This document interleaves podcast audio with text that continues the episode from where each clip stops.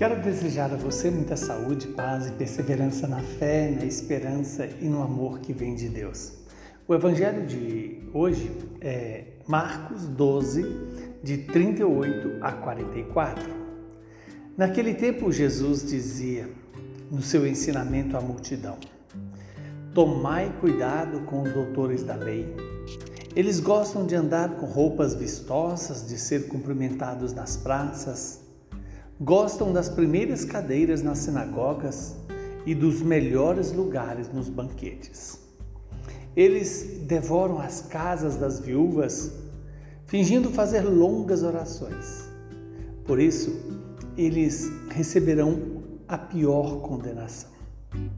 Jesus estava sentado no templo diante do cofre das esmolas e observava como a multidão depositava suas moedas no cofre. Então chegou uma pobre viúva que deu duas pequenas moedas, que não valiam quase nada. Jesus chamou os discípulos e disse: Em verdade, em verdade eu vos digo, esta pobre viúva deu mais do que todos os outros que ofereceram esmolas. Todos deram do que tinham de sobra enquanto ela, na sua pobreza, ofereceu tudo aquilo que possuía para viver. Palavra da salvação.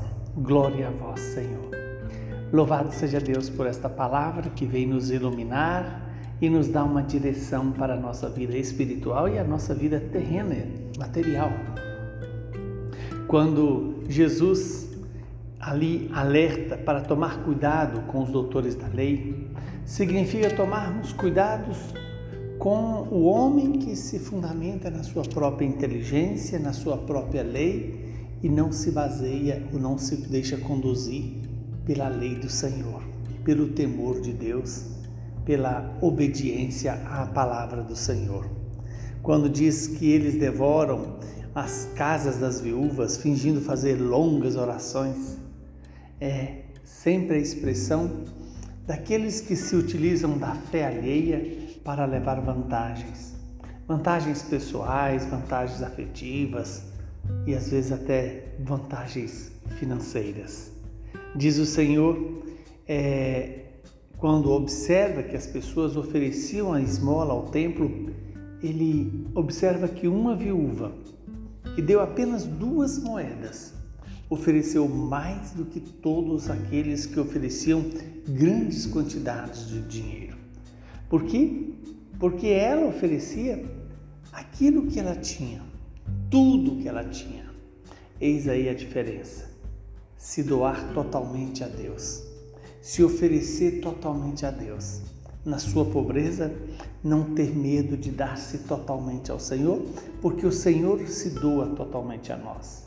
E quando diz a palavra que aquela mulher deu o que era necessário para a sua vida, significa que ela ofereceu a Deus tudo o que sustentava a sua vida e deixou que Deus fosse a sua sustentação, a sua fortaleza, a sua esperança e a sua alegria.